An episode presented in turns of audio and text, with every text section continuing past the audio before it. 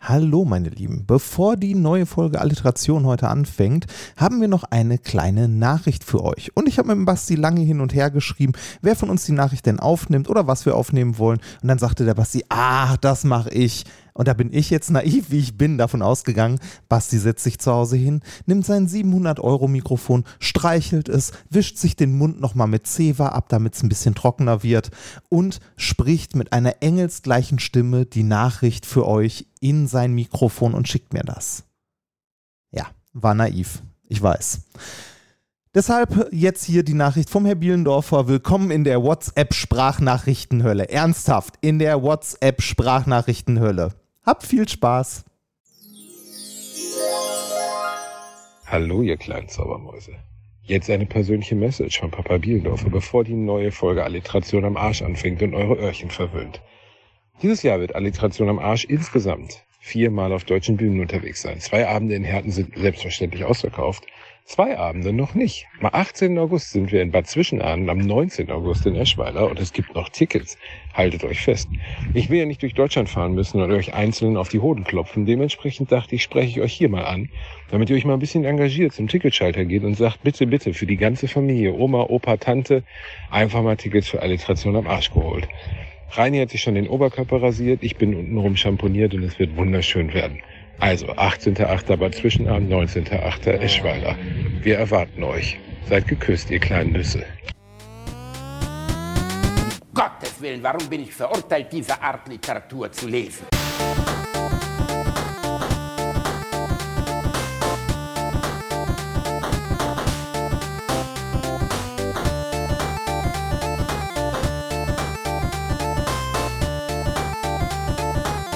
Lache niemals unter meinem Niveau. Also jetzt her mit den Fotos deiner Schwester. Ich will mich davon überzeugen, dass Inzest hier wirklich kein Tabu ist. Oh, das ist das mal mit Rolf und Iris, die mit ihrer Klasse gerade eine Italienreise macht. Ah ja. Oh. Und hier ist sie beim, beim blinde Kuhspiel, wartet sie auf ihren Sohn. Ja, und hier spitzt Rolf seine Mutter in den Mund. Was? Und hier Boah, Reinhard, Sohn Alter, wirklich. und wird von unserem Bruder gefickt. Das ist die Fortsetzung vom letzten Mal. Ja, aber das Reinhard, wir haben letztes Mal schon ist so viel Hass das dafür Partybild bekommen. aus dem Hause immer scharf. Partybild. Ja, und hier gibt Rolf seine Mutter sogar in den Arsch. Danke, dass ihr mir braucht nicht zu sehen.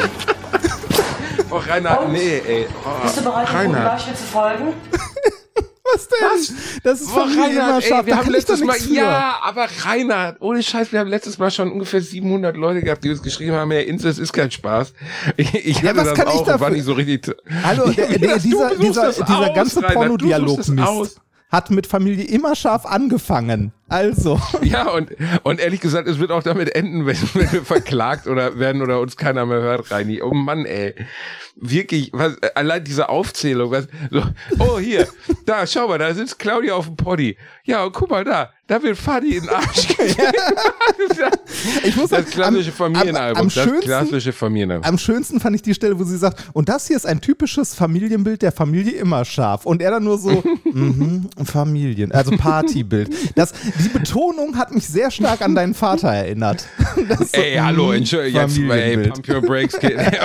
ja, solche Familienfotos gab's bei uns gar nicht. Mein Vater hat sehr viele Fotos gemacht. Oh Gott, das wird immer schlimmer. Ich meinte, äh, mein, mein Vater hatte ähm, immer den Fetisch, nein, fuck, okay, den Satz nochmal neu. Okay, mein, mein Vater hat in meiner, okay, ich versuche den Satz ohne dieser, Genau. Mein Vater hat in meinem Kinderzimmer immer Rainer, halt deine halt deine dicke Dreckschnauze hin. Also, also, mein Vater hat sehr viele Bilder in seiner Jugend. Alter, der Scheiße. Ich, ich kann es nicht mehr unbefangen sagen. Ich kann die normale Aussage, dass mein Vater gerne fotografiert hat, jetzt nicht mehr normal sagen, weil das jetzt so, Oh, okay. Wir haben einfach sehr viele Alben mit sehr vielen Familienfotos und nirgendwo, also es-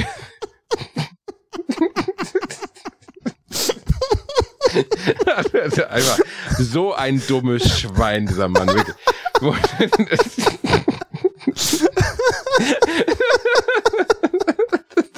Und hier ist Tante Immegard. Okay, wirklich. Also, also ihr habt, ihr habt viele, viele Fotos gemacht damals. Verstehe. Oh, äh, oh, wenn, äh, wenn, dein, wenn dein Vater so technikaffin, ne, also halt in, in, in, nein, in dieser Hinsicht war, äh, hattet ihr früher oder äh, hatten deine Eltern eine Videokamera? Eben nicht. Wir hatten keine Ah. Videokamera. Das war Wir hatten, mein Vater hatte eine Super 8 Kamera, ja. Aber das war so, die letzten Aufnahmen stammen so aus der Zeit meiner Geburt. Ich glaube, danach haben sie sich dann entschieden, das wollen wir nicht in Bewegung haben. Also es gibt Bilder Ah. von mir als Baby und dann erst wieder so mit, weiß ich nicht, 10 oder so. Also es gab eine Super 8 Kamera, aber wir hatten keine klassische so Camcorder-Kamera, was man so in den 80ern hatte mit so einer riesen Videokassette oder so. Äh, da waren ja diese Mini-Videokassetten drin, also für damalige Verhältnisse Mini. Mini, genau. Äh, äh, Mini. bei, bei uns war das so, wir hatten sowas auch nicht. Also meine Eltern, äh, beziehungsweise wir hatten auch immer nur diesen klassischen Fotoapparat, wo ein Film reingetan hast mit sechs, also mit 24 Bildern oder 36 Bildern, ne, wenn du mal hast krachen lassen, wo du nach jedem Bild auch noch so weiterdrehen Mhm. musstest, weil es nicht automatisch ging. Später hatte man welche mit Batterien, wo es dann automatisch ging. Ähm, äh, die Dinger waren, weiß ich nicht, äh, so groß wie heute zehn Handys gefühlt Mhm. und schwer. Ähm, aber was ganz Besonderes war da eine Videokamera. Ich weiß, dass einer meiner Onkel eine Videokamera hatte und deshalb gibt es Dein Video. Onkel hatte eine ja, Videokamera? Ja, mein Onkel hatte eine Mm. Videokamera. Deshalb gibt es Videoaufnahmen von äh, unter anderem, ich glaube, meiner Kommunion. wo du mit diesem komischen, äh, mit dieser lustigen, äh, mit dieser Brille, die sonst nur so von 70-jährigen Sozialarbeitern getragen wird und dieser, dieser Mini-Pli-Frisur sitzt bei deiner Kommunion. Ja, richtig, im Anzug. Vielleicht kommt da Oh diese Gott. Abneigung her. Boah, Reini, können wir wirklich, wir haben ja schon so lange in Alliteration am Arsch Videoabend geplant. Können wir uns, anstatt dass wir uns einfach mit den Leuten Kinofilm angucken, können wir uns nicht den kleinen dicken Reini bei der Kommunion reinziehen? Ich, würde das sofort äh, ich gucken. muss mal schauen, äh, wo das Zeug ist. Ich nehme mal an, äh, ein Teil davon hat wahrscheinlich mein Bruder irgendwo im Keller, weil der sich damals um die Auflösung der Wohnung meiner Mutter gekümmert hat, weil ich da schon nicht mehr in Essen gewohnt habe. Äh, aber bestimmt hat er noch was davon. Das könnte man mal digitalisieren und vielleicht irgendwie für irgendeine der Alliteration am Arsch Live-Shows. Ähm, Absolutes Knallermaterial, ja, Reini, das ohne wird Scheiß. für die nächsten also dich bei deiner aber Kommunion. irgendwann. Ja, wir, wir, wir könnten uns betteln, wer die schlimmeren Bilder hat oder die schlimmeren Videos. Wobei, Äh, äh. wobei die Chance bei dir höher ist. Dein Vater hat ja schließlich viel fotografiert. Also videotechnisch das Video von, wo ich geboren bin oder so, so Oh, mit da, sechs Monaten. ein Video. Nein, nicht von der Geburt, du Arschgesicht, aber von der Zeit danach dann so, wo ich so sechs Monate alt war oder so. Ich lieg bei mein, meinem Vater im Arm, irgendwie, man sieht den Vorgarten vom ersten Haus meiner Eltern, die hatten so, ein- so ein Mietshaus in Gelsenkirchen, sie haben dann direkt um die Ecke davon gebaut, also sind wirklich nicht weit gekommen. Ich bin in der gleichen Straße geboren, in der ich auch aufgewachsen bin, aber in zwei unterschiedlichen Häusern. Und ähm, spannend. Und äh, dann äh, habe ich, äh, genau, dann äh, gibt's so ein Video, wo man mein, mein Vater sieht, wie er irgendwie mit mir stolz in die Kamera läuft. Dann kommt mein Bruder, äh, der so eine so eine sehr seltsame James Bond Phase in den 80ern hatte, wo er immer so ein weißes Hemd mit Fliege getragen hat. Äh, Ich wollte gerade fragen, James- war, war er James Bond oder war er Goldfinger? Also, nee, er war, er war James Bond. Und äh, dann kommt er mit so einem Stab rein und haut so vor der Kamera auf und ab, so Ninja-mäßig so. Und dann sieht man meine Oma, die so gestorben ist, als ich ungefähr 10, nein, 15 war, ähm, die, die böse. Ich hatte eine Oma, die war sehr ernst und sehr, sehr, sehr strikt. Und die kommt da so von der Seite und klatscht ihm erstmal ein. erinnere mich ein bisschen Aber in an, dieser an dieses, klassischen Super 8 Geschwindigkeit, weißt du, wo es alles so ein bisschen zu schnell ist, so ein bisschen drüber so und dann klatscht ihm erstmal eine und er läuft so heulend aus dem Bild, ist ein absolutes Premium-Material. hat ein, bisschen, hat ein bisschen was von diesem äh, Video auf dem Kiez. Wo dieser eine, dieser eine Ah, hier, Kiezgröße. hallo Werner. Ja. Ah, ja, Stefan Henschel, äh, Gott hab ihn selig, der ja bedauerlicherweise sich in der Ritze hängt. Haben wir das jemals eingespielt, den Ton davon, Reini? Äh, das weiß ich. Ja, da haben wir auf jeden Fall schon mal drüber gesprochen. Aber das, äh, warte mal, ich schreibe mir das auch mal auf für, für die Live-Shows. Das könnte ich mal. Das äh, funktioniert, ich meine, ja, das das, kennt natürlich immer. jeder. Ja, der große deutsche Zuhörer. immer. Für die, die es nicht kennen, ich bin ja in der Impersonation von Leuten, bin ich ja, ich kann mich ja wie ein Chamäleon in Menschen verwandeln. Ne? Das ist einfach unglaublich. Viele erkennen mich dann gar nicht nicht mehr. Und Stefan Henschel ne, läuft über diesen Kiez. Wir kommen jetzt von meiner Oma, die meinem Bruder eingeklatscht hat, zu Stefan Henschel. Guter Übergang. So ein aufgepumpter Ex-Boxer und Zuhälter läuft über den Kiez und sagt, hier, da haben wir überall Mädchen stehen, da drüben hier, da, äh, sieben Mädchen da, das war eine schöne Zeit. Ne? Und auf einmal kommt so ein Typ reingelaufen, der original aussieht, als hätte zu Gelsenkirchen-Ückendorf zum Menschen geformt. Ja. Mini-Pli-Frisur, äh, so, so eine Ballonseidenjacke, weißes Unterhemd darunter, so mit Brusthaar, aber doch zwei Diverse Köpfe Drogen kleiner als Stefan. Henschel. Ja, ein bisschen dicht, wahrscheinlich gerade irgendwie zugedruckt, aus irgendeinem Puff gestolpert und guckt so, ey, was, hier? Ne, also allein die Ansage ist schon gut, weil man weiß nicht, was er, ich weiß, ihr kennt alle das Video, aber ich wollte es schon immer mal erzählen. Kommt rein, oh, hier? Und dann guckt Stefan Henschel an, ohne irgendwas, hast du ein Problem? Und dann direkt nachdem er die Frage gestellt hat, er wartet gar nicht auf die Antwort auf von hast du ein Problem, haut er diesem Typen den Schädel aus der Kopfhaut raus. Ich habe sowas noch nie gesehen. Mit einer Schelle schlägt er den einfach aus dem kompletten Bild raus. Der Typ fliegt aus dem Bild raus. Und er sagt dann noch, hast du noch ein Problem? Okay, komm, komm mal weiter hier, kein Bock mit den Arschfickern rumzulabern. vor- vor allem und so dann kommt dieser Typ im Hintergrund noch mal reingelaufen und fällt dann so aus dem Bild. Das ist meiner Meinung nach ist das Beste, was das Internet je hervorgebracht Ich, hat. ich finde das Schöne ist, äh, dass das so, äh, so beiläufig, also das passiert in diesem Interview so komplett beiläufig. Das ist so absolut normal. Die laufen über die Straße, er wird interviewt, da kommt irgendein Typ und der sagt, hast du ein Problem, haut ihm eine runter, läuft weiter und äh, redet ganz normal weiter, als ob nichts passiert wäre. als, als, wenn, als wenn er nicht gerade schwere Körperverletzungen begangen hätte und der Typ theoretisch, wenn wir uns in diesem Subsystem, in diesem Biotop des Kiezes nicht befinden, ihn einfach sofort anzeigen könnte und die Bullen rufen. Aber in diesem, in diesem seltsamen Sumpf, in dem die da rumlaufen, ist es halt komplett normal, dass man jemanden einfach mal, den man gar nicht kennt, auf offener Straße das Gesicht weghaut. Ich musste sehr lachen. Ja, Ich musste sehr lachen. Ich Das hat mir sehr gut auch sehr gefallen. schön. Und das ist so einer der Evergreens, die man sich immer wieder angucken kann. Die gehen immer wieder, ja. Der, über den Typ hätte man mal eine längere Doku drehen sollen. Das ist zu kurz alles. Weißt, es gibt da so einen 20 Minuten über ihn. Der hatte, glaube ich, eine interessante, eine interessante äh, Vergangenheit und hat sich ja dann ein paar Jahre später, ich glaube auch wegen äh, Armutsangst, äh, weil er, weil er Angst hatte, da irgendwie nicht mehr klarzukommen, weil er sagt immer, die Albaner haben das alles übernommen am Kiez. Die Albaner.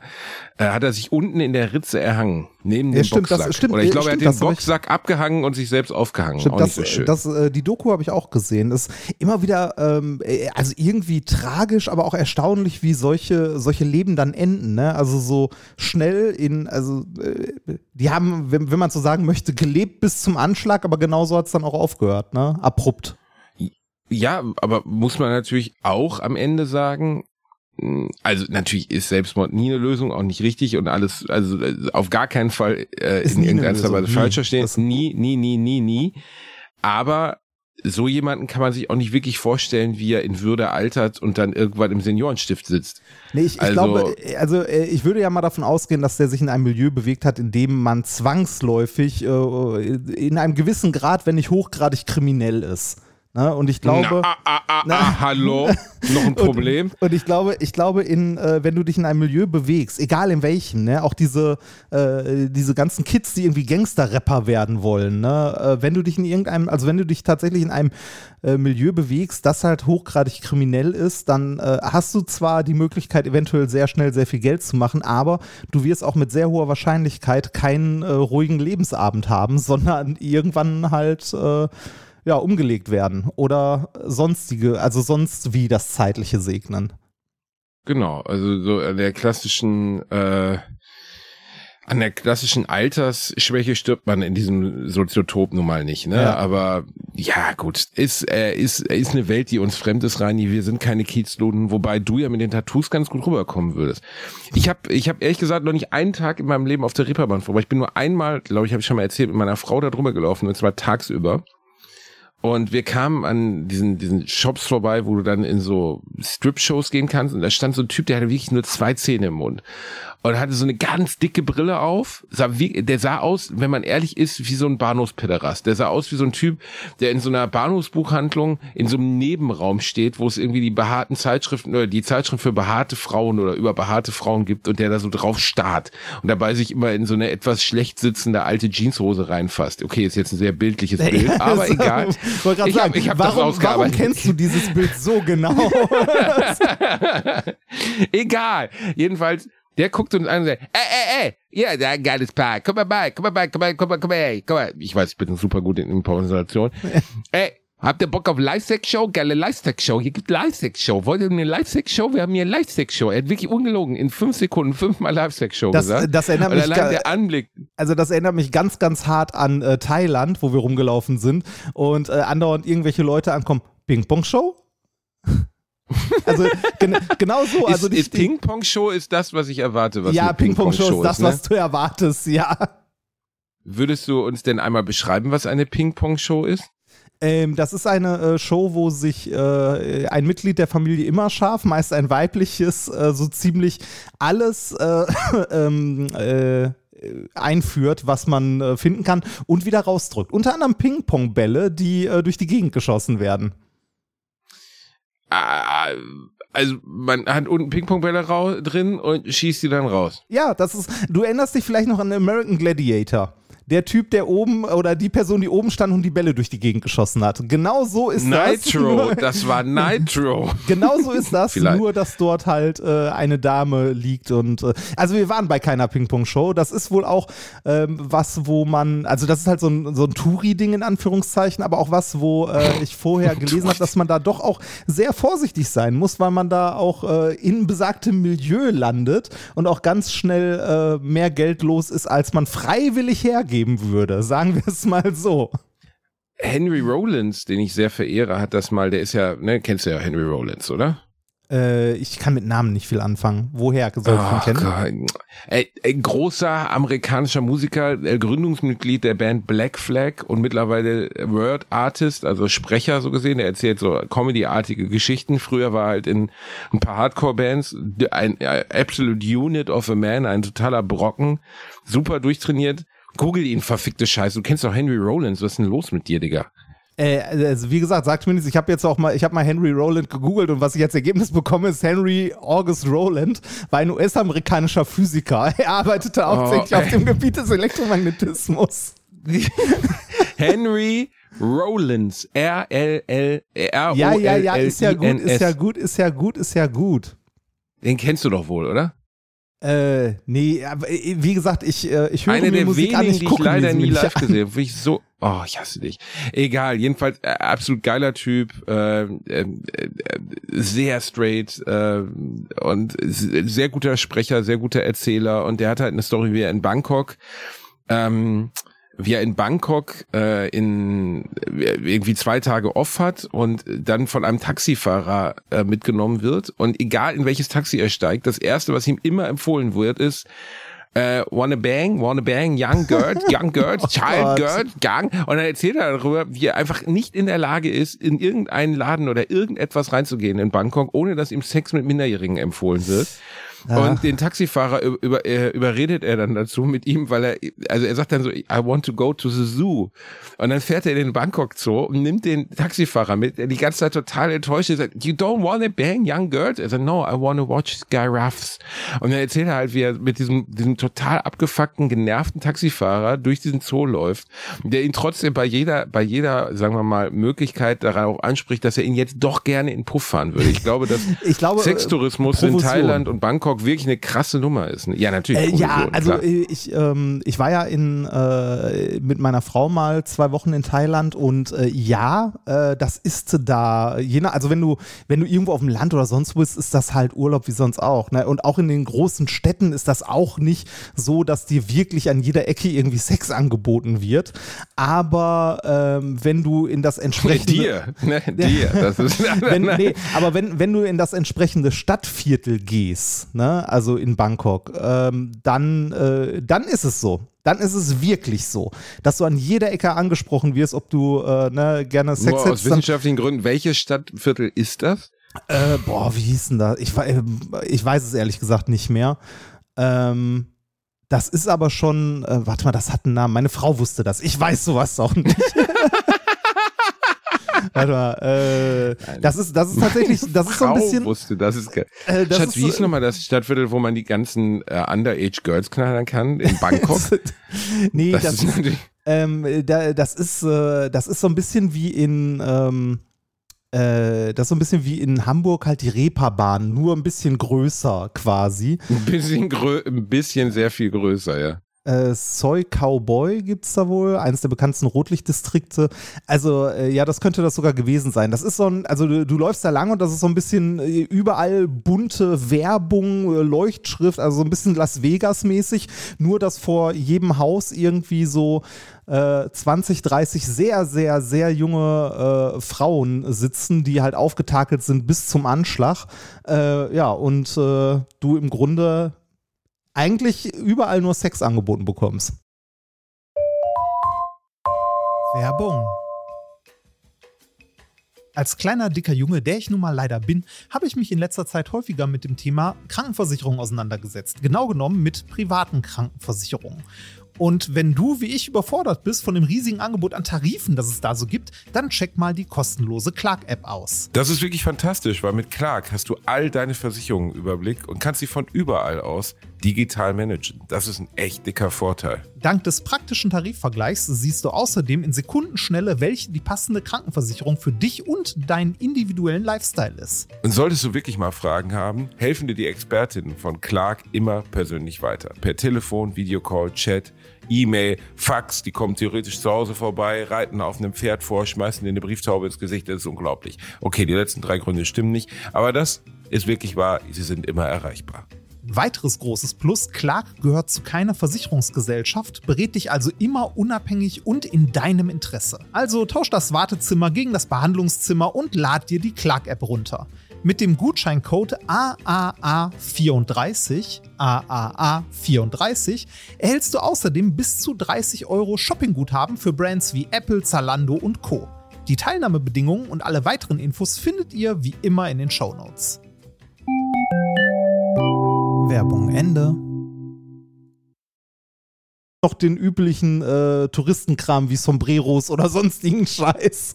Also es, es ist wirklich, äh, also es ist hart. Wenn man da in der Gegend unterwegs ist, ist das krass. Also du, du kannst als Tourist da einfach durchlaufen. Du wirst jetzt nicht irgendwie groß belästigt oder sonst was. Also es ist nicht so, dass sich die Leute irgendwo reinzerren oder so, äh, wie es ja in manch anderen Urlaubsregionen ist, wo dir dann irgendwas angedreht werden soll. Du kannst da ganz unbehelligt durchlaufen. Also zumindest äh, so als Gruppe ist das alles vollkommen problemlos.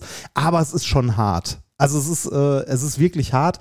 Ähm, und äh, halt auch, ne, ich meine, ist äh, Thailand, ähm, äh, da Thailand, Großstadt, Randbezirk, ist jetzt nicht so, dass äh, es den Leuten dort ernsthaft gut geht. Das ist, wenn man noch nie irgendwie so in, ich sag mal, wenn man noch nie in Asien war, in der Gegend, dann ist das äh, ein heftiger Kulturschock, finde ich. Also ich war ja, wie gesagt, mal in Indien und dann auch in Thailand und so.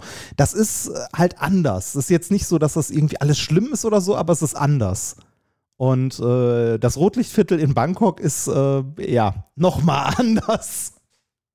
Das ist nochmal noch mal anders, ist schön zusammengefasst. Ja, ja das ist halt, äh, ich, ich, ich war noch nie in der Ecke. Ähm, ich fand nur die Erzählung von Rollins dafür wirklich gut. Reini, weißt du, was ich übrigens auch gemacht habe diesmal vor unserer heutigen Folge? Äh, äh, hast du dich gewaschen? Warst du duschen?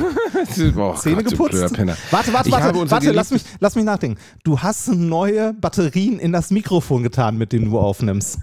Unter anderem auch das, Remford. Oh, echt? Aber ich habe ja, ich habe unser geliebtes Pub Reinhard, ich habe unser geliebtes Publikum gefragt, was sie denn gerne als Themen hätte heute. Oh. Und ja, ja, ja. Und äh, unter anderem haben auch Prominente geantwortet. Prominente Hörer, wobei ich mir sicher bin, der hört den Podcast nicht, sondern hat nur so geantwortet. Wir können jetzt eine Testfrage einbauen. Äh, Daniel Boschmann, wenn du das hier gehört hast, postet mal einen Tweet mit 137. Einfach nur so. Einfach damit wir wissen, du hast es gehört. Haha. Hat er nicht.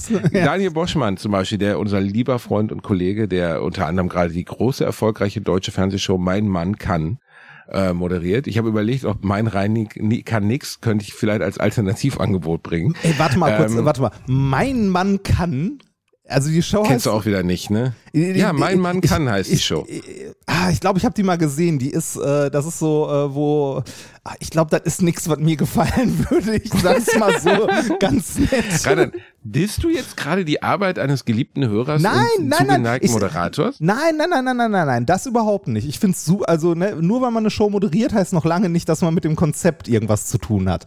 Ne? Also, ja, so wie ich hier zum Beispiel bei der Scheiße Ja, hier. Also richtig, genau. Ich, Das du hast einfach nur erdrückende Fotos von mir und deswegen muss ich das hier durchziehen über Jahre. Ja, ich habe halt irgendwann mal deinem Vater ein Album geklaut. Touché, Arschloch. naja, jedenfalls hat sich unser lieber Freund Daniel Boschmann, der auch das Frühstücksfernsehen moderiert bei Sat 1 zum Beispiel, oder auch Geh aufs Ganze, die Neuauflage, Ja, leider auch so Äh, schlimme hat- Sachen, wenn ich das gerade sehe, wie Beauty and the Nerd.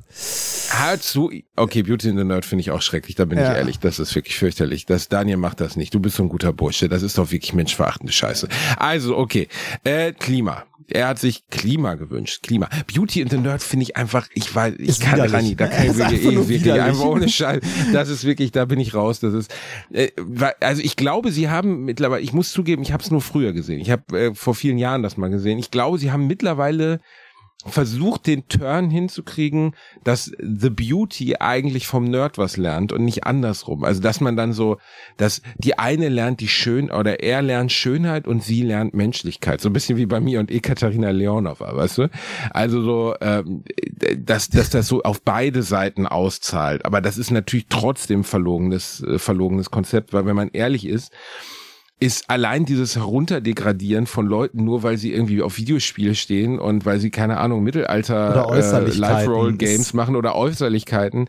Und dann so zu tun, als würde irgendwie so eine durchgebumste Schnalle, die nichts anderes macht, als sich irgendwie bei, bei Instagram selbst zu fotografieren, sich von irgendwelchen, was weiß ich, Porsche-Filialleitern durchnageln zu lassen, damit sie ihr ein Ed Hardy-Hütchen kaufen, ist jetzt ein frei gewähltes Beispiel, ähm, dass die irgendwas lebenserheiterndes oder zusätzliches zu geben hätte, um solchen Menschen besser zu machen, obwohl sie ja selber einfach im sozialen Urschlamm ihrer eigenen Bedeutungslosigkeit rumdümpelt. Ähm, das finde ich, finde ich an diesem Konzept sehr gruselig, muss ich sagen. Das gefällt mir gar nicht. Ich finde, Aber äh, sonst ist es ein guter Typ. Ja, also ich, ich möchte niemandem vor, also ich möchte niemandem vor irgendwas vorwerfen, was er vor irgendwie zehn Jahren oder sonst wann mal moderiert hat. Also ähm, lieber Daniel, du Ich moderierst glaube, er ja auch moderiert es immer noch. Das weiß ich nicht. Also, man, man es moder- läuft, es aber er moderiert ja auch, also ne, am Ende, ja, muss man sich überlegen, ob man das tun will oder nicht, aber am Ende ist es auch ne, dein Job, Sachen. Also wenn du Moderator bist, dann moderierst du halt Sachen, ne? Und vielleicht kann man sich nicht immer aussuchen, was man moderieren möchte. Das sieht, also gerade in der Medienbranche sieht das von außen ja immer so aus, als ob man bei allem die Wahl hätte, aber die hat man halt nicht wirklich immer, würde ich mal Ja, aber sagen. das wollen wir ihm jetzt auch nicht unterstellen, das, das wissen wir nicht, aber ähm, Richtig. ich habe, ich persönlich bin von dem Format hauptsächlich enttäuscht, weil ich dich da sechsmal eingereicht habe und die immer abgelehnt haben. ja, Du warst also Als keine Beauty, der, oder? der Beau- keine, genau, als Beauty, keine der Beauty. Beauty-Damen war bereit, dich, dich schöner zu machen. Ich habe gesagt, ey, der Reinhard, der würde gerne ein kleines Makeover haben, der würde einfach, der würde super aussehen in so einem, so einem Leinenanzug von Tommy Hilfiger oder was von Ralph Lauren oder so. Vielleicht kann man da was machen, ein bisschen Hobbypflege, dass man dann ja auch beibringt, wie du, ich weiß nicht, so coole Hobbys, was machen coole Leute? Ist mir eigentlich relativ egal. Was machen die, was machen so, was machen die? Ja, genau, hier äh, Ahnung. ins Gym, ge ins Gym gehen, die gehen dann ins Gym, Ins Gym achten auf gehen. ihre Ernährung, ins Gym gehen, ja, ins Gym, dass du dann einfach so jeden Tag so Flex-Videos von der Handelbank oder von Butterfly oder so postest, ähm, wie du auf die Sonnenbank gehst und so. Ich ehrlich gesagt, da hört's bei mir schon aus, also bei dem Wissen darüber, was solche Leute sonst so tun, weil ich habe mit denen einfach nichts zu tun.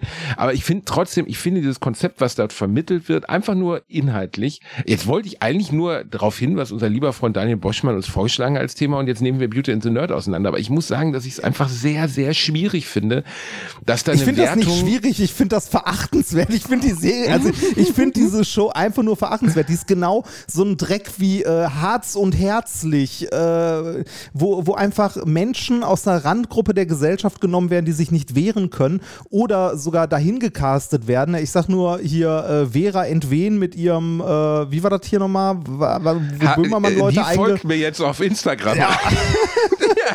mir, mir folgt seit gestern, mir äh, folgt seit gestern auf Twitter äh, der Staubsaugerficker. mir auch. Ja. Grüße, Grüße gehen raus Grüße. Es ist, warum macht man über den nicht mal eine Fernsehsendung? Einfach eine Stunde im, im Hauptprogramm, wie er, wie er so ein Roventa R80 durchnagelt, würde Ey, mir hast, schon gut hast du, gefallen. äh, wir wurden ja so oft verlinkt, weil, weil er einen Dialog mit Dyson hatte. Ne? Zum Thema kann ich den, den mal ausprobieren und die ernsthaft geantwortet haben, ja, du kannst ihn 30 Tage ausprobieren und dann zurückschicken. die haben sich das Profil, glaube du ich, nicht inhaltlich, Ich find, kann, genau, aber mal ganz kannst du ehrlich, das in, ne? aber ich meine, das Profil heißt Peter Mann Staubsaugerfinger. Was Ja, haben die von. Dyson denn gedacht? Ich, aber ich, ich, ich muss dazu sagen, ne, ich finde das, äh, ich finde das, äh, natürlich ist das skurril, ne? Also, äh, die, also, äh, zumindest äh, erscheint diese sexuelle Vorliebe sehr skurril. Ich finde es aber krass und irgendwie auch bewundernswert, dass Peter an der Stelle so viel Selbstbewusstsein hat und so, so offen damit umgeht, dass es halt, dass er halt sagt, so, ja, ne, bin, das bin halt ich und ich mache das gerne. Ich finde, also, mal ganz ehrlich, ich finde das irgendwie auch ganz cool. Also, da, äh, damit, damit so offen umzugehen. Ja, also, was neben heißt dem Boden so will ich trotzdem nicht, Also, aber ich finde es doch ganz cool. ich finde das super. Äh, äh, Reini, ich weiß, du hast es ja auch schon mal probiert, aber äh, das Ja. Ding war einfach zu groß und du hast Ja, in den das Dyson ist- reingekriegt. Ja, ich bin mir bis heute nicht sicher, ob es Satire ist. Ähm, ich glaube aber, es ist nicht Satire, weil er ja auch Videos von sich postet. Ja. Also so weit würde kein Satiriker gehen. Ich glaube, es ist wirklich einfach for real, oder? Ja, im Linktree gibt es auch meinen Dropbox-Ordner mit allen Videos. Fan-Uploads auf YouTube, Fan-Uploads auf X-Hamster. Es gibt einen Linktree vom, äh, vom Staubsaugerficker. Aber äh, ich, ich habe noch nicht ganz, also ich habe die Mission noch nicht ganz verstanden. Das zu machen ist das eine, so, wo man sagt, hey, okay, mein Gott, also gibt ja auch keine Zeugen, weißt du, also wenn du jetzt zu Hause bist mit deinem Staubsauger und du hältst ihn einfach mal rein und sagst, uh, das gefällt mir aber gut, dann äh, gibt's halt, der Staubsauger wird's keinem erzählen, so, also die Gefahr der gesellschaftlichen Ächtung ist gleich null. Aber wenn du dann sagst, ich Ja, mache jetzt eine kommt, an, Instagram-Seite, damit wenn, du so ein, wenn du so ein wenn du so einen super intelligenten Roboter hast, so einen Romba oder so, der dann Der erzählt das den anderen. bei so Nein, nee, aber, so bei, so, bei, bei so einem Pokertreffen mit den sechs anderen Roomba-Shops aus der Nachbarschaft kommt er dann so rein, total fertig mit den Nerven, kann nicht mehr und sagt so, hey Leute, ich kann nicht mehr, ich, ich muss da weg. Und dann die anderen so, ey, was ist denn los? Ja, ich, ich will euch das gar nicht erzählen, aber was der mit mir macht. Und dann hat er so ein Fotoalbum dabei. Nein, aber ich meine damit einfach, also whatever floats your boat. In Private ist ja das eine. Du sagst, okay, ich stehe da drauf, ich finde das toppi. Ich muss es jetzt nicht unbedingt beim großen Familientreffen erzählen oder so. Ja, aber wa- wenn, du- warum nicht? Wenn du eine Instagram-Seite, ja, aber Reini, allein für etwaige zukünftige Anstellungen zum Beispiel. Also sagen wir jetzt, du bewirbst Ja, dich aber- bei der Commerzbank und Ja, die aber- googeln dich ja. und geben deinen Namen ein. Und das erste, was sie finden, ist deine Instagram-Seite, wo du irgendwie mit Staubsaugern Sex hast. Dann ist die Wahrscheinlichkeit der Anstellung einfach nicht mehr ganz so hoch. Ja, aber wenn, wenn das irgendwie was ist, was, was dir wichtig ist, was irgendwie deine Persönlichkeit mit ausmacht oder so, wenn das was ist, was, äh, ne, wo, womit du halt so, so um, offen umgehst und sagst, das gehört zu mir, äh, ne, wenn, wenn die mich da nicht akzeptieren, dann will ich da auch nicht sein, dann ist das doch super. Also ich finde, viel mehr Menschen sollten so sein. Also auch wenn es auch wenn's ein bisschen schräg ist, ja, mein Gott, ne, aber äh, wenn, wenn, also vielleicht willst du auch gar nicht bei der Commerzbank arbeiten, wenn du, äh, wenn du Sex mit Staubsaugern hast. Vielleicht willst du dann bei Vorwerk arbeiten oder bei Dyson. Vielleicht hat er sich das schon beworben. Nee, oder? nee, mal ernsthaft, mal wie, ernsthaft. Sehr, wie sehr mögen ist- Sie den Staubsauger? Sehr. Das, das ist, äh, da, äh, also da liegt ja eine ganz grundlegende Frage drunter. Wie gesagt, auch wenn das sehr, also in der Hinsicht sehr extrem und ein bisschen, äh, ein bisschen skurril ist, aber da steht ja so ein bisschen die Frage drunter, wie sehr willst du dich für eine Gesellschaft oder die Öffentlichkeit verbiegen und nicht du selbst sein, um akzeptiert zu sein? Vielleicht sagst du auch einfach Das- so, ist, ist mir scheißegal, ähm, die können mich alle mal am Arsch lecken. Ähm, ich bin halt, das bin ich, so bin ich und so möchte ich sein. Da, äh, man kann das als maximale Selbstverwirklichung und äh, stehen dazu, wer man ist, interpretieren, Ja, wenn wenn, man du, möchte. wenn du gleichzeitig natürlich Angestellter bei der Commerzbank, Sparkasse oder sonst was sein möchtest, dann ist das schwierig wahrscheinlich, dann geht das nur schwer zusammen. Nehme ich mal an. Wobei, ich war noch nie auf einer Firmenfeier der Sparkasse oder der Commerzbank. Ich weiß nicht, was da so abgeht. Da, da leiten Staubsauger Ich habe mich schon immer Stil gefragt, rein. warum Kleingeld in Rollen geformt wird. Aber egal. Aber Hast du noch, hast du noch eine Rolle 50er? Okay, hier. Nein, aber äh, du hast recht. Sollte unser Privatleben auch wenn wir es öffentlich machen, also im Sinne von ich bin Sadomaso oder ich bin dies oder das, in irgendeiner Weise eine Auswirkung auf unseren beruflichen Status etc. haben. Und die Aussage ist natürlich nein. Nee. Darf es eigentlich nicht, weil das sind zwei Dinge. Du kannst der beste Analyst der, der Commerzbank sein, den man sich nur vorstellen kann und halt trotzdem darauf stehen, dir eine Aubergine in den Hintern zu schieben. Dann ist Ja. das halt so, ne? Ja, also na, natürlich gibt's natürlich gibt's so Sachen, die sich ein bisschen ausschließen. Ne? Du kannst jetzt nicht sagen, äh, ich probiere gern alle Drogen durch, die es so gibt und gleichzeitig irgendwie Hirnchirurg sein. Das ist schwierig, würde ich mal sagen. Ne, also das, das geht halt nur schwer zusammen. Äh, aber äh, deine, deine, gerade deine sexuellen Vorlieben oder sonst was sagen ja nichts über deinen Job aus. Gar nichts. Ne? Also du kannst ja, du kannst ja auch, weiß ich nicht, ein äh, ein begnadeter irgendwie, was weiß ich, Analyst, Wissenschaftler, äh, was weiß ich nicht was sein und äh, gleichzeitig, ähm, äh, was weiß ich, äh, gerne Musik machen oder sonst was. Also ich meine, man, man äh, schaut sich hier Queen an zum Beispiel, ähm, was die beruflich eigentlich gemacht haben, die Leute. Ja, der Drummer zum Beispiel ist Zahnarzt, äh, Brian May ist, was noch, Astrophysiker? Ja, der ist, äh, genau, der ist, äh, ich weiß gar nicht, ob er Physiker oder Astronom, wenn man das so unterscheiden möchte, aber der hat auf jeden Fall äh, einen Doktor in Astrophysik. Freddy war, glaube ich, Kostümbildner, ne? Ja. Oder sowas in der Richtung. Also hat irgendwas in Richtung Mode gemacht. Und John Deacon ist der einzige, von dem ich es nicht weiß, weil er so langweilig ist. Für den hat sich nie einer interessiert. Ja, aber ne, Der da- Bassist, was hat der Bassist gemacht, Äh, Reini? boah, ich hab mir. keine Ahnung, ich müsste mal googeln. Ähm, warte mal, Queen, Band. Äh, John Deacon. Ja, John, ich, John ja, ja, Deacon. ja, ja, John, ja. John bin, Deacon. bin noch dabei. Äh, John Deacon, da haben wir ihn. Äh, John Deacon ist ein britischer Musiker, Bassist, Queen, bla bla bla. Äh, Leben und Jugend, Studium, der hat irgendwas studiert offensichtlich. Äh, Elektrotechnik hat der studiert. Elektrotechnik, ja. Ja. Samenstau und, nee, Maschinenbau war das. ja, aber ist war, egal. äh, Gibt's auch einen Karo, Reim für Karo Hemd und Elektrotechnik? Samenstau, ich studiere Maschinenbau. Ja. Gibt's was äh, für Elektrotechnik auch? Äh, Karohemd und Samenstau, ich studiere Elektrotechnik. Ja, geht auch. Mal, äh, ganz kurz zurück zu unserem lieben Freund Nabil Boschmann, den Ja. wir eben nicht so böse, böse dissen wollten. Also das war Nein, so das- nicht gemeint, nee, nee, das ist ein das- guter Typ. Das Format finden wir schwierig, aber ganz ehrlich, Reini, wenn sie uns das anbieten würden, du wärst auch dabei. Ich wäre natürlich als Beauty dabei, um äh, coolen, um, um nerdigen Girls zu zeigen, wie das Leben wirklich aussieht. Wie es so ist, wenn man so in Saint-Tropez auf einem Jetski morgens aufwacht und dann erstmal einen kleinen Sundowner trinken muss. Ich kann mit dieser Welt, äh, da, wirklich mit dieser Welt von, also ich, ich ich bin immer wieder mal konfrontiert mit so oberflächlichen Bratzen und ich kann damit einfach nichts anfangen. Also gar nichts. Gar nichts. Ich könnte mir nicht vorstellen, mit so einer, äh, also die Optik kann ja nur eine Woche erheiternd sein und danach ist ja dann einfach, sitzt du da und denkst, in Gottes Namen, ey. ja, das äh, denkt deine Frau schon lange. Und da war, die hatte, die hatte nicht mal die erste Woche. Das, Also, Daniel Boschmann hat vorgeschlagen, Klima. Klima. Weil wir im Moment im großen, wir sind ja gerade in der großen Klimadiskussion, also nicht seit gestern, aber schon länger. Aber das, weil das, Atomkraftwerke, ja, nein, gibt's jetzt wieder, soll die Atomkraft zurückkommen in Deutschland, habe ich so, ne, also, Ja. wo befinden wir uns jetzt gerade? Reini, Ist- ordne das doch mal als mein Klimaexperte für mich ist ein jetzt bisschen, hier ein. Ist ein bisschen sehr, sehr allgemein, ne? So Thema Klima. Das ist ungefähr so, als ob du sagen würdest, ja, äh, Thema äh, Physik. Redet doch mal über Physik. Nee, äh, Klima. Also äh, ja, Klimawandel, äh, Problem, aber das wissen wir alle schon länger. Ähm, ja, äh, welchen Aspekt denn? Ich möchte äh, Atomkraft oder also. Ich kann doch nichts dafür, dass der Boschmann das nicht genau geschrieben hat. Was ist denn los mit dem? Boschmann, was, was stimmt denn mit dir nicht? Kannst du mal ein bisschen genauer werden? Also wir- es kann sein, dass du mich jetzt wieder nicht hörst, weil jetzt mein, äh, mein Twitter wieder updatet. So, warte mal. Also- ich muss sehr lachen, weil ich hatte gestern den fantastischen deutschen AfD-Politiker, der äh, Ricarda Lang als fett beschimpft hat im Internet. ja. Äh, oder was sie mit, äh, sie hat über Ricarda Lang geschrieben, äh, was Ricarda Lang mit einem Elefanten gemeinsam hat. Sehr großer Körper, sehr kleines Gehirn.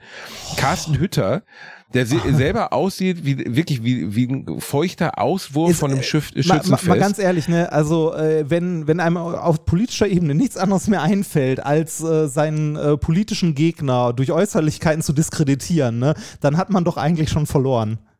Ne, also das ist richtig. ma- und ma- deswegen ganz- machen wir sowas nicht über so hässliche, äh, schwanzlose Loser wie Carsten Hütter, würden wir niemals optisch was sagen, nur weil die scheiße aussehen, sondern wir gehen auf deren Politik ein. Das ist wichtig. Carsten Hütter, M MDL, Minister des Landtags in Sachsen, Bundesschatzmeister. Das heißt Mitglied des Landtags, oder? Nicht Minister. Was hatte ich geschrieben? Minister, Ich- ja, Mitglied, Entschuldigung, Ja. Mitglied, Minister, äh, Mitglied, Mitglied. Gott sei Dank. Ja. Immerhin das. Und äh, der hatte ein schönes, ein schönes Bild mit ihm geschrieben, also ein, ein, wie nennt man das, so eine Art Meme-Foto oder wie, keine Ahnung, Plakat, Internetplakat. Dürre gab es schon immer, Punkt. Auf Folgen einstellen, Komma, nicht sinnlos das Klima bekämpfen.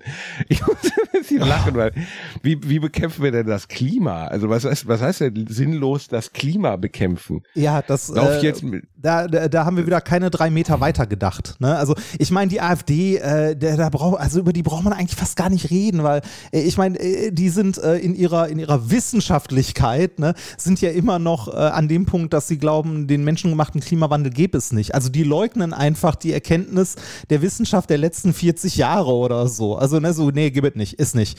Die sind ja auch ganz ganz ja, die leugnen im weit, weitesten Sinne ja auch, dass vor 80 Jahren das alles nicht so richtig gut gelaufen ist. Ja, ne? also, das- die sind ja, die sind ja auch ganz, ganz äh, eng verbandelt mit dem Eike-Institut, äh, die AfD. Ich habe einen Onkel, der Eike heißt. Was hat der denn jetzt wieder Äh, gemacht? nee, äh, das Eike steht für Europäisches Institut für Klima und Energie. Ähm, äh, ja, ja, ja, das heißt gar nichts. Äh, ne? Also nebenbei, Institut ist kein geschützter Begriff in Deutschland. Wir können auch das Arschkrampen-Institut gründen. Ne? Und, Wollen wir das nicht mal machen? Wir, wir, wir, können, wir, können auch, äh, wir können auch irgendwie diesen Podcast, äh, was weiß ich, ähm, äh, die Firma umbenennen und sagen, das ist äh, das Institut für untenrum Wissenschaft oder so. Kannst halt machen, ne? Und genauso ist das mit Eike auch. Das ist halt ein Verein. Das ist ein eingetragener Verein. Warum ist es ein eingetragener Verein? Man könnte jetzt vielleicht denken wegen Steuern oder so, aber man will ja nicht irgendwie äh, da was unterstellen. Ähm, es ist ein äh, gemeinnütziger Verein und äh, der beschäftigt sich mit äh, Förderung von Wissenschaft und Forschung, Förderung von politischen Bildung von Staatsbürgern, bla bla bla. Kurz gesagt ist es ein Think Tank, der äh, äh, der halt der Klimaleugner-Szene. Und da ist die AfD auch ganz, ganz, also der Klimawandelleugner-Szene, ganz, ganz eng mit verbunden. Es gibt da diverse Spenden, die haben gute äh, Verbindungen zum Heartland-Institut. Das ist im Grunde das Gleiche nochmal in den USA, die auch sagen, den menschengemachten globalen Klimawandel gibt es nicht und so. Ich find's geil, wenn Leute das behaupten, sowas. Ich find's einfach lustig. Das ist ein bisschen so wie sagen, die Sonne gibt es nicht. Oder äh, Wolken gibt es nicht. Also du kannst, das ist einfach so völlig abstrus. Weil alles, aber auch wirklich alles weist darauf hin, jedes Modell weist auf den Klimawandel, oder nicht weist, sondern beweist den Klimawandel. Er ist einfach da und dann zu sagen, die gibt's nicht, ist einfach so herrlich dumm. Also alle, alle wissenschaftlichen Erkenntnisse sprechen dafür, dass dieser, also die sagen ja zum Teil nicht, dass es den Klimawandel nicht gibt. Die sagen nur, der ist nicht menschengemacht. Aber auch das ist halt schwierig. Ne? Also zu sagen, den menschengemachten Klimawandel gibt's nicht, ist halt einfach, äh, ne? also ist halt einfach dran vorbei. Da kannst du auch genauso gut sagen, so ja, die Quantenmechanik gibt's nicht. Ne? Ist halt äh, äh, natürlich, das ist nur ein Modell. Also daran hängen die sich ja auch immer drauf. Das ist nur ein Modell, das sind nur Modellrechnungen und so. Aber die haben grundlegend nicht verstanden, wie Wissenschaft funktioniert. Also ne, sich heute ernsthaft noch hinzustellen und äh, zu sagen, den menschengemachten Klimawandel gibt's nicht, ist einfach nur dumm oder beziehungsweise politisch motiviert. Und das haben wir hier an der Stelle bei der AfD und dem Eike-Institut. Ach, schlimmer Laden. Naja, jedenfalls der, der Depot, der, Ja. der das gepostet hat, auch gegen Ricarda Lang. Also ich, wie kann man als, als Mitglied des Landtags, also als zumindest Politiker, der, der jetzt, also der öffentlichkeitswirksam in irgendeiner Weise ist, eine, eine andere Politikerin aufgrund ihres Körpers beschimpfen, öffentlich im Internet. Also wie, wie erbärmlich dämlich und bescheuert muss man denn sein? Und äh, ich habe drunter gepostet, was für eine jämmerliche rechte arme Wurst du bist. Nee, sie sind. Ich habe ihn nicht geduzt. Wir sind uns Ja. ja, wir sind auch nicht beim Du angekommen. Und das hat eine Menge Retweets bekommen und eine Menge unserer lieben Community hat ihn darunter auch weiter beschimpft, weil du einfach denkst, was, was, also, was, was stimmt denn mit dem Mann nicht? Wie kommst du, also wie kannst du so jämmerlich, erbärmlich arm dran sein? Irgendwie eine Frau, die Klimapolitik macht und die, die auf jeden Fall deutlich cleverer ist als du, auf ihre körperlichen Merkmale zu, zu reduzieren und zu kränken zu wollen. Also wie erbärmlich arm. Ja. Und äh, Thema Klima, es wird ja jetzt gerade, gut, das können wir sowieso nicht abschließend diskutieren, aber es wird halt gerade wieder über Atomkraft gesprochen. Ne? Und ähm, die Atomkraftwerke in Deutschland sind ja jetzt, haben ja ein, oder die derzeit stilllegenden haben einen Stresstest überstanden. Und wir befinden uns ja jetzt gerade hier in der Ampelkoalition Koalition in der Diskussion darüber, ähm, sollten wir in der derzeitigen Energiekrise Lage äh, den Atomstrom wieder mehr auf den Weg bringen. Ne? Ja. Und Was, was ist deine Ähm, Meinung dazu?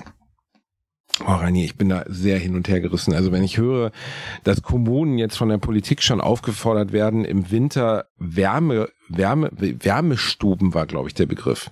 Wärmestuben einzurichten für Menschen, die zu Hause keine funktionierende Heizung mehr haben wegen der Gaskrise, ähm, dann denke ich, weiß ich nicht. Also äh, unser Ausstieg aus der aus der Atomenergie war ja ein sehr abrupter. Ne? Der ist ja Ah, letztlich durch ja, so abrupt war der nicht. Das war äh, mit etlichen Laufzeitverlängerungen und dann, äh, als Fukushima passierte, also Genau. Fukushima passierte, Genau, da sagte genau, man genau. dann mal, so, jetzt ist aber langsam mal wirklich Ende. Aber da war ja, schon, ne, also nicht falsch verstehen. äh, war- Ja, aber trotzdem war es ja zu dem Zeitpunkt, wo Fukushima passierte.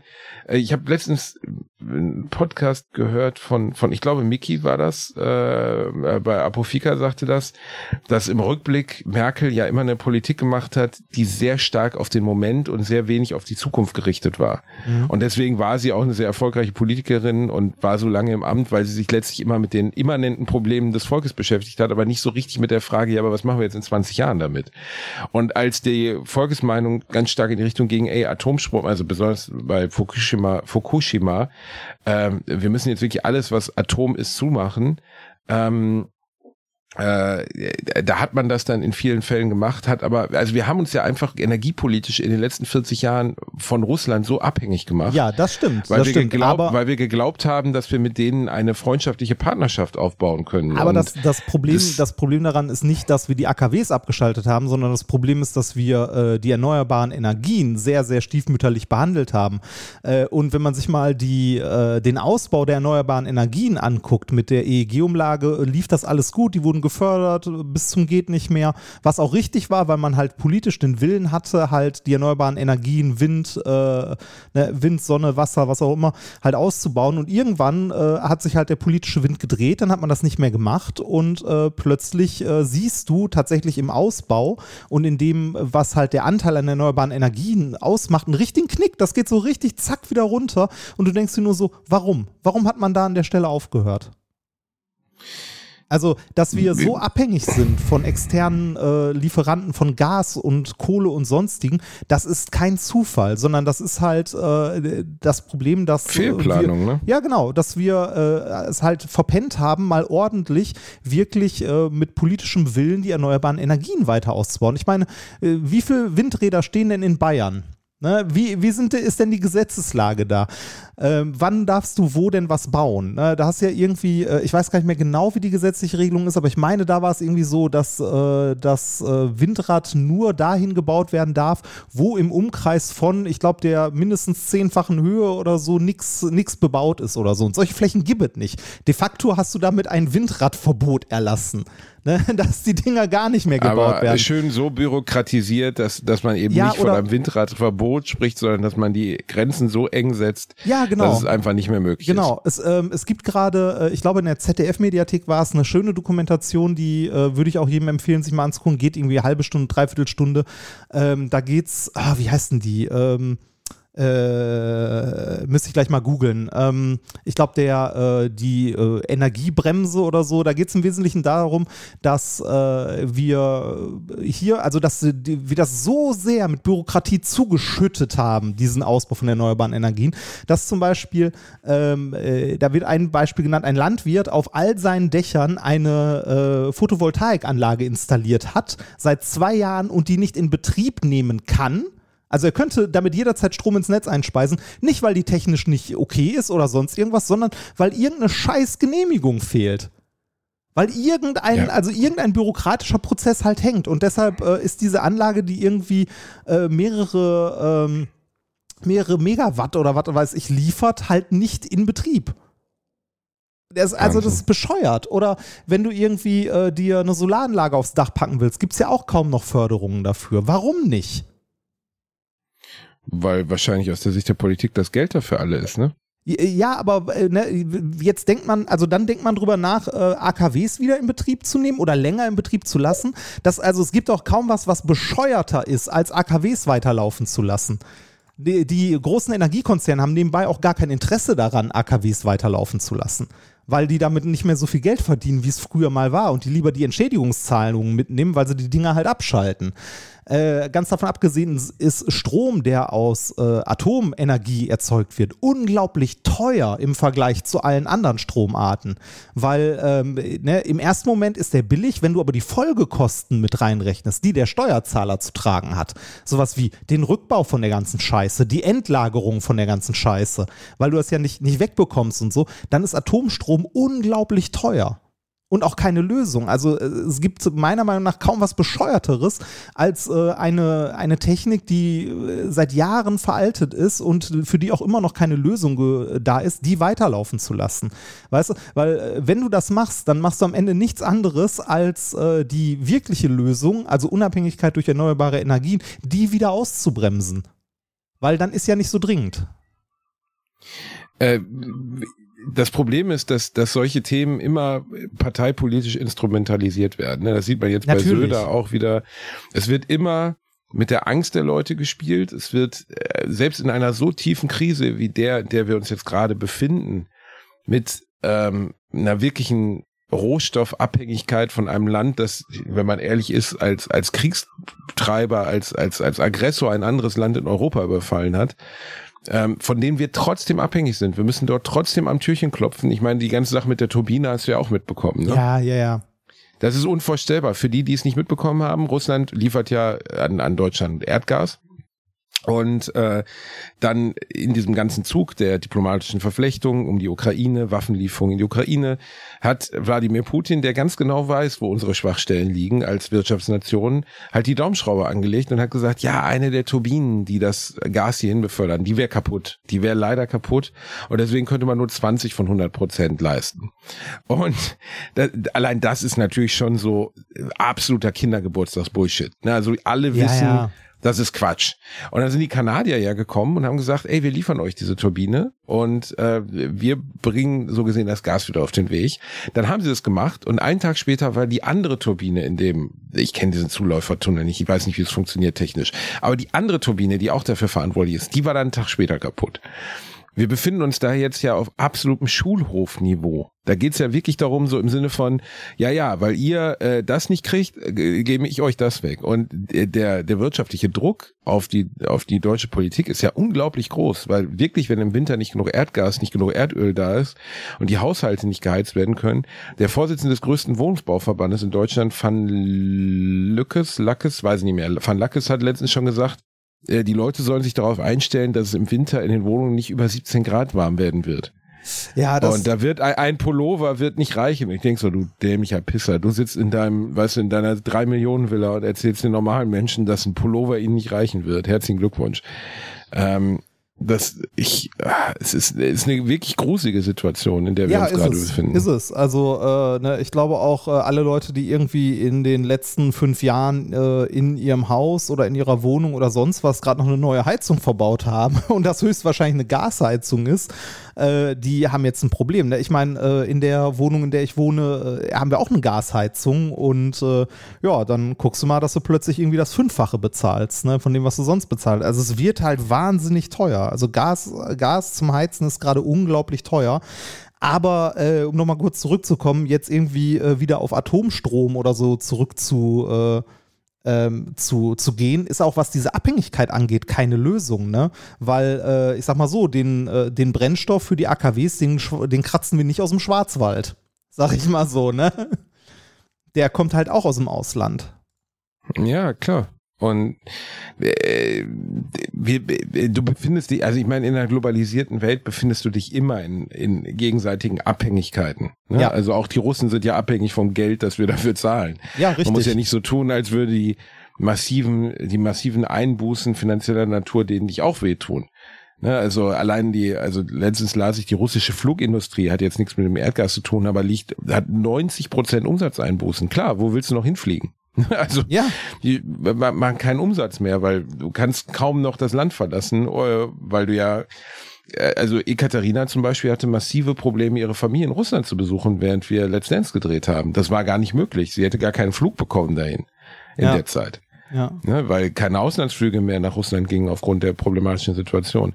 Das heißt, so, so ein Konflikt wie der zerstört ja unglaublich viele Seilschaften, Seilschaften ist immer so ein negativ belegtes Wort, unglaublich viele Verbindungen. Ja.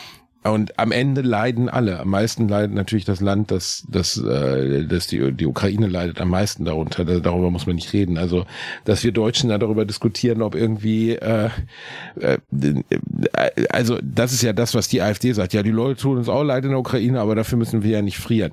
Ja, Ne, das, äh, ähm, also es, es ist so, es ist so unglaublich naiv und bescheuert zu glauben, dass, äh, dass wir in der heutigen globalisierten Welt irgendwie sagen können, äh, ich, ich, ich äh, und so unsere nationalen Interessen bitte nach ganz vorne. Das ist einfach dumm. Das funktioniert nicht mehr. Also äh, was heißt nicht mehr? Das hat auch schon in den 30ern nicht funktioniert. Ne? Ähm, klar, äh, das gibt vielleicht äh, im ersten Moment hier und da eine kleine Verbesserung, wenn die Leute jetzt anfangen, egoistischer zu handeln. Aber auf lange Sicht, also die Länder, auf lange Sicht ist das immer dumm. Also es gibt kaum etwas, ähm, etwas Besseres, was uns passiert ist, auch wenn man viel darüber meckern möchte, als die Europäische Union. Also äh, Natürlich.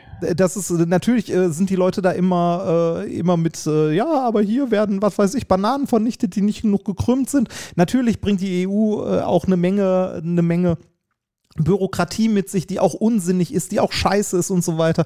Aber trotzdem überwiegen doch bei weitem die Vorteile. Ich meine, wir haben jetzt seit, ähm, seit 45 haben wir in, zumindest in Zentraleuropa, sage ich mal, äh, also ne, ist Frieden. Natürlich ist nicht jetzt, also der Ukraine-Krieg ist nicht der erste Krieg in Europa. Also das war ja auch so, dass das irgendwie, ähm, als der Ukraine-Krieg angefangen hat, die Medien teilweise berichtet haben, oh, wir haben wieder Krieg in Europa. Ja, den hatten wir vorher auch schon. Ne? Also nicht in dem Ausmaß vielleicht, aber äh, kleinere Kriege gab es hier und da auch schon. Trotzdem ist die EU ein Garant äh, für äh, jetzt nicht hundertprozentigen Frieden, aber für Frieden, für Dialog und äh, halt auch für, für wirtschaftliches Zusammenarbeiten. Ja? Und Genau.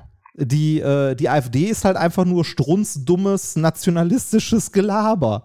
Ne, so, äh, Und deutsche man sieht ja jetzt am Brexit, wie viel das bringt, die EU zu verlassen. Ne? Also ja, das ist richtig, ja, das ist einfach dumm. Das ist einfach nur dumm. In Großbritannien fliegt denen gerade alles um die Ohren und äh, Boris, der den Brexit mit zu verantworten hatte, sitzt nicht mehr im Ruder oder bald nicht mehr am Ruder und wird aus seinem Elfenbeinturm, seines, seines wohlhabenden äh, Ex-Premierministergehalts etc. keine Auswirkungen davon spüren, was es heißt, wenn ein Land äh, darunter zerbricht, dass die EU halt nicht mehr da ist. Ja. Also das ist, äh, es, ah, es ist alles so absurd gerade, ne? Und wir werden es hier nicht klären können, Reini. Ähm, ein Wunsch, der, der von der Community noch geäußert wurde, unser liebstes PC-Spiel aller Zeiten, ist jetzt ein harter, ein Hardcut, wie Ein man das harter auch Cut. nennt. Ja, das, Ein harter Cut, aber wir kommen ja gleich mal zum Ende und das würde ich zumindest noch schnell besprechen, weil die Person, die das vorschlug, lustigerweise Mainz genannt hat. Also sagte, Mainz wäre dieses und dann dachte ich, ja, er hat recht, Mainz auch. Ähm, Willst du deins nennen? Ja. Ich, ich finde das, also ich finde die Frage gar nicht so super leicht, weil ich äh, immer finde, dass das äh, im Kontext seiner Zeit zu sehen ist oder auch wie man selber damals darauf reagiert hat. Für mich wäre das zum Beispiel damals äh, Diablo gewesen. Also Diablo war in seiner Zeit, äh, wie ich es mitbekommen habe, Diablo und Diablo 2, ähm, für mich das beste Computerspiel aller Zeiten, weil ich damals daran unglaublich viel Spaß hatte. Wenn ich es heute spielen würde, fände ich es wahrscheinlich scheiße. ne? also, Warum? Sie haben ja den neuen Teil, Sie haben es ja wieder aufgelegt. Also Ja, ja, ja, noch genau. mal. Aber äh, ich äh, würde heute äh, wahrscheinlich eher andere Sachen spielen. Ne? Ähm, äh, in seiner Zeit damals, aber wo, wo ich als Jugendlicher das gespielt habe, war das für mich, also ich habe da so viel, unglaublich viel Spaß und gute Zeit mit gehabt, dass das, würde ich sagen, das zu der Zeit für mich das beste Computerspiel aller Zeiten war. Ansonsten, jetzt so in jüngerer Zeit, was ich da gespielt habe, wäre es sowas wie The Last of Us. Wobei es kein PC-Spiel ist. Aber, ah, okay, ah, ja. es, okay, es geht um PC-Spiel. Ja, äh, puh, da fällt es mir schwieriger. Muss ich gerade überlegen, was habe ich denn da gespielt? Was, was wurde denn genannt, was dein Lieblingsspiel Ja, ist? du hast ja, du hast ja, du hast ja Diablo gesagt. Also Ja. Diablo ist ja PC-Spiel. Ja, ja, das also meins ist äh, Jack the Lions 2. Und das war auch das, was Ah, die? Person Hab ich- nannte. Ja. Habe ich nie also, gespielt. Nicht dein Ernst. Nee, habe ich echt nicht. Wirklich nicht. Das Nee. ist also äh, bedauerlicherweise bis heute eigentlich immer nur, also das ist damals erschienen. Oh, wann, wann ist das rausgekommen? Muss ich ehrlich gesagt googeln. 99. Ähm, ist ein rundenbasiertes, so ein bisschen wie XCOM, Da haben wir schon mal drüber rundenbasiertes. Söldnerspiel. Ich glaube nicht. Doch, so Haben ganz wir? kurz, weil ich habe es gerade mal gegoogelt und mir kommt das Bild sehr bekannt vor. ist wirklich eins der Spiele, die, die nicht nur mich geprägt haben, sondern wo ich einfach Stunden vorgesessen habe, was unglaublich viel Spaß gemacht hat. Ein rundenbasiertes Strategie-Action-Spiel, wo du halt Figürchen gegeneinander antreten lässt. Und was das Besondere daran ist, was nie wieder so funktioniert hat für mich, ist die Story drumherum. Also du spielst in einem fiktiven Inselstaat namens äh, Arulco, der von einer bösen, von einer bösen Diktatorin namens Daedrenna ähm, überfallen wird und beherrscht wird und du musst Söldner zusammenstellen und musst die dorthin führen und musst dieses Land befreien. Und Klingt sehr allein der Aus Du musst ja, aber es ist, bringen, ist sehr europäisch. Ja, es, ja, äh, mein Gott, es ist natürlich sehr, äh, es ist, basiert sehr auf dieser, äh, es ist eine kanadische, ein kanadisches Studio, Surtech, die das entwickelt haben.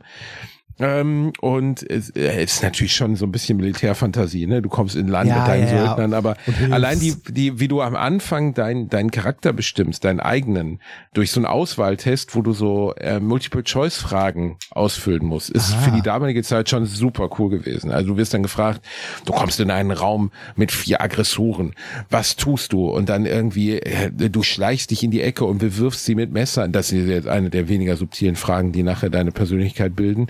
Aber so, du musst dann halt am Anfang so eine Art Eignungstest oder so einen Fragetest bestehen. Und dann kannst du dir auch deine, deine Söldner zusammenstellen. Die haben halt alle eigene Persönlichkeiten, so ein bisschen wie Baldur's Gate und quatschen miteinander. Und verstehen sich besser und verstehen sich schlechter. Und das ist in dem Spiel so super umgesetzt. Und das Einzige, worunter dieses Spiel immer litt, also ihr könnt es bis heute, glaube ich, auf Good Old Games ähm, spielen, ist, ich weiß nicht, wie es mittlerweile ist, aber es war zur Erscheinungszeit eines der verbuggtesten Spiele aller Zeiten. Eine Katastrophe, ist ständig abgestürzt. Mittlerweile geht's, glaube ich, ähm, ist aber, ich weiß nicht, wie gut es lauffähig ist auf modernen Rechnern. Aber wenn man es kriegen kann für ein paar Euro, auf jeden Fall mal ausprobieren. Es ist super gut gealtert. Ich habe es vor ein paar Jahren auf dem alten Laptop nochmal gespielt. Und meiner Meinung nach, okay, guckt gerade, kostet gerade 99 Cent auf Good Old Games. Ah, Ähm, fette Empfehlung. Ist äh, auch sehr gut bewertet, wie ich hier sehe, und ähm, ist wirklich, wirklich, wirklich toll. Also ja, es ist alt und es sieht auch alt aus, aber eins der wenigen Spiele, die für mich komplett zeitlos sind. Gibt es davon äh, eventuell Pläne für ein Remake oder so? Weil jetzt zum Beispiel die ganzen, ähm, die ganzen Age of Empires Teile, ne, die ich als äh, Jugendlicher oder vielleicht älterer Jugendlicher später auch geliebt habe, die wurden ja auch alle neu aufgelegt. Also so grafisch, äh, grafisch überarbeitet im Wesentlichen. Äh, Den zweiten Teil nicht, aber es wird seit Jahren an einem dritten Teil geformt. Ah. Es gab auch mal so eine Art Semi-Fortsetzung, die aber eine Katastrophe war, also auch völlig im Arsch und überhaupt nicht funktioniert hat in so einem Pseudo-3D. Und jetzt arbeiten sie an einem dritten Teil, wohl auch die Ursprungsentwickler und soll irgendwann mal erscheinen. Aber der alte Teil ist halt so, der hat halt auch diesen, man muss über ein paar Sachen hinwegsehen. Das Handling ist halt nicht modern, ne? Also du musst wirklich klicken, klicken, klicken. Ähm, die Benutzeroberfläche ist nicht wie bei modernen Spielen und so, aber es lohnt sich sehr, das mal auszuprobieren. Also eins der wenigen Spiele, zu denen ich immer wieder zurück kann und an denen ich immer wieder Spaß habe. Und für 99 Cent tut man sich da echt nichts Falsches. Ja. Das, äh, das geht Und es eh. scheint mittlerweile gut lauffähig zu sein. Also die Leute schreiben hier nicht davon, dass es jetzt irgendwie ständig abstürzen würde oder so. Also haben sie es wohl über die Jahrzehnte dann mal hingekriegt, es spielbar zu patchen. Das ist doch mal was. Es gibt einfach zu viele Spiele, die man mal spielen sollte. Ich bin aktuell ja immer noch bei dem Remake von Final Fantasy VII und es gefällt mir auch immer noch sehr gut. Ich kriege das nicht so gut hin, wenn ich an einem Spiel dran bin, zwischen verschiedenen Spielen zu, äh, zu switchen. Also manchmal geht es, aber ich versuche meistens eher bei einem Spiel dabei zu bleiben und das dann durchzuspielen, so gut ich kann. Ähm, weil es sonst ganz häufig bei mir passiert, dass ich irgendwie äh, ein Spiel dann zwei Monate nicht mehr gespielt habe oder so, weil ich halt andere Spiele in der Zeit gespielt habe, dann zurückgehe und dann plötzlich merke so, ah Mist, ich bin komplett raus. Also nicht unbedingt bei der Story, sondern so bei der Steuerung. So, ah fuck, was muss ich nochmal drücken? Ja, also ich habe das eher bei Story-Problemen. Also bei, bei Spielen wie wenn ich The Witcher 3 jetzt wieder anmache, dann habe ich echt ein Problem, dass ich nicht mehr weiß, wo bin ich denn jetzt gerade in der Geschichte, weil das Ding so groß ist. Ja. Und dann, weißt du, das, das killt mich öfters. Also Ja. da bin ich so in so ähm, Situationen, wo ich und bei Steuerungen, das kann man ja notfalls nachgucken. Ja, ja, ja, das, Also das, das kannst du nachgucken. Bei so, bei so großen Open-World-Spielen geht's mir auch ähnlich, dass ich dann irgendwie komplett raus bin, wenn nicht zumindest die Hauptstoryline in irgendeiner Form markiert ist, so wie bei äh, Horizon oder so, wo halt weiß, okay, da geht die Hauptstory weiter, wenn ich jetzt äh, ne, die Story irgendwie weitermachen möchte. Äh, bei sowas wie irgendwie Elden Ring oder so habe ich die Story ja eh nicht verstanden, aber bei, bei so, so, bei so großen Open-World-Dingern bin ich auch manchmal raus. Es wird ja immer ähm, äh, abwertend oder verächtlich gesagt, wenn Spiele so Schlauchlevel haben, ne? Oder irgendwie so linear sind oder so. Ich finde das manchmal gar nicht so schlecht. Also, äh, wir, Nö, haben, nö. wir, wir haben ja zum Beispiel äh, Gears of War haben wir ja mal angefangen zu spielen. Äh, wir müssen auch noch It Takes Two mal zu Ende spielen. Ähm, und das ist ja sehr, sehr schlauchartig. Ne? Also es gibt ja nur einen Weg, den du gehst und so. Aber ich finde das ganz entspannend auch mal. Das kann sehr entspannt sein, finde ich, bei manchen Spielen, weil äh, manchmal schockiert mich das eher, wenn ich, also deswegen habe ich zum Beispiel Sachen wie Assassin's Creed immer aufgehört, wenn sich das so aufklappt und dann diese riesige Welt da liegt und du hast diese 37.000 Sidequests und weiß nicht mehr, wo es lang geht und dann ver ver ver verliert man sich so da drin, dass man diese Sidequests arbeitet und die Hauptstory ist aber irgendwie öde und findet gar nicht mehr so richtig statt und die verfolgt man dann auch nicht wirklich, weil man denkt, ah, wenn ich die jetzt durchspiele, bleibt ja der Rest liegen. Ja, Das genau. hat mich auch an GTA etc. immer, weißt du, man hat das Gefühl, mit jeder Hauptstory-Aufgabe, die man, ähm, die man macht, kratzt man ein Stück vom restlichen Spiel weg, den man eigentlich hätte erleben sollen. ja. Und deswegen finde ich so Sachen, die so schlauchig sind, außer dass es jetzt total dämlich gemacht, wo du wirklich so denkst, oh Gott, ich kann hier wirklich nur geradeaus gucken Ja. ähm, und sonst gar nichts, finde ich das oft auch sehr entspannend und angenehm. Ja, ich auch. Also, das, also ich finde, das, äh, das kann auch was sein, was sehr äh, halt sehr gut ist, weil man irgendwie einen Fortschritt auch irgendwie sieht. Ne? Du hast halt eine Story, die du durchspielst und du weißt, das ist jetzt passiert, irgendwie diese brenzliche Situation habe ich überstanden und die wird auch nicht wiederkommen. Ne, sondern äh, du hast irgendwie eine Stelle, die hast du zehnmal probiert, ähm, hast beim zehnten Mal dann geklappt, also geschafft und weißt jetzt so, okay, ich bin an der Story ein Stück weiter und jetzt geht, jetzt geht die Geschichte weiter. Das äh, ist mir so bei äh, The Last of Us tatsächlich gegangen. Da hatte ich Abschnitte in der Story, wo ich irgendwie 20 Versuche gebraucht habe und dann doch weitergekommen bin und dann so wusste, okay, den Teil hast du jetzt hinter dir gelassen.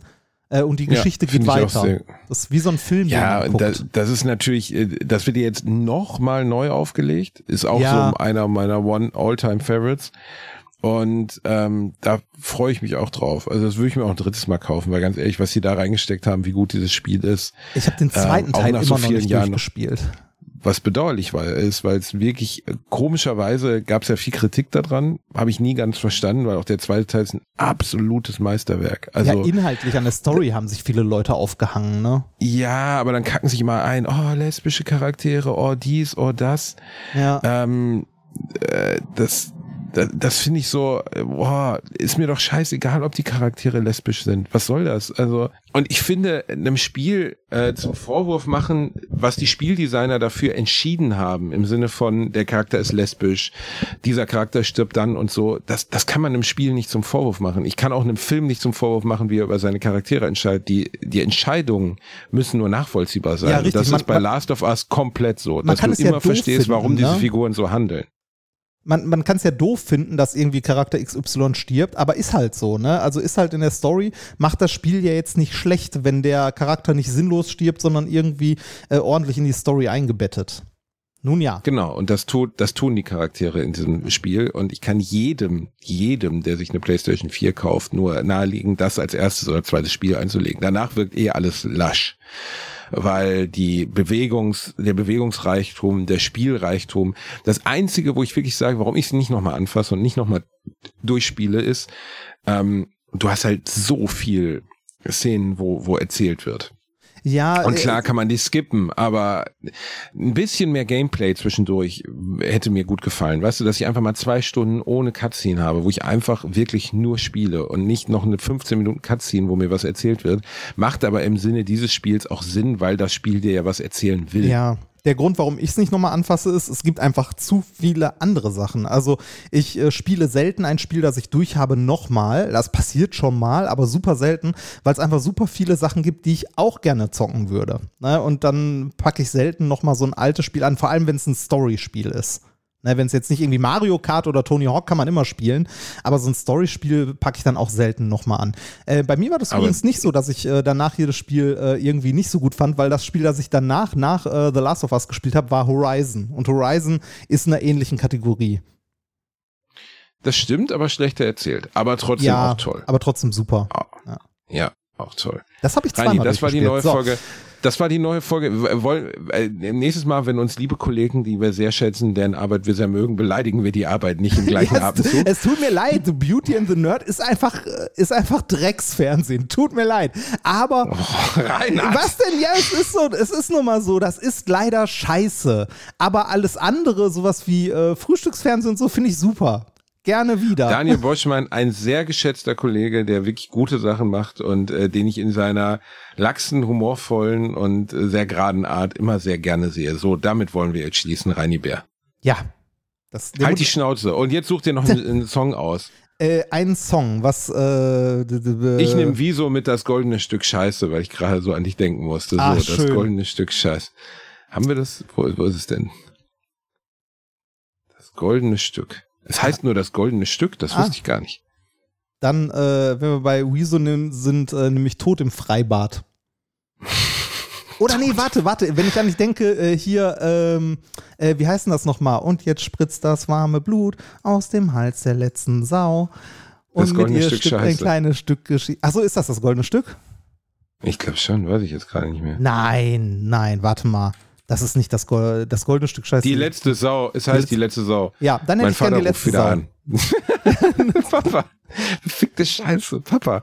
Äh, ja, das tut Macht's drauf. gut. Leute, das war die neue Folge Alliteration. Wir haben euch lieb, seid geküsst, passt auf euch auf. Knutsch, knutsch. Tschüss.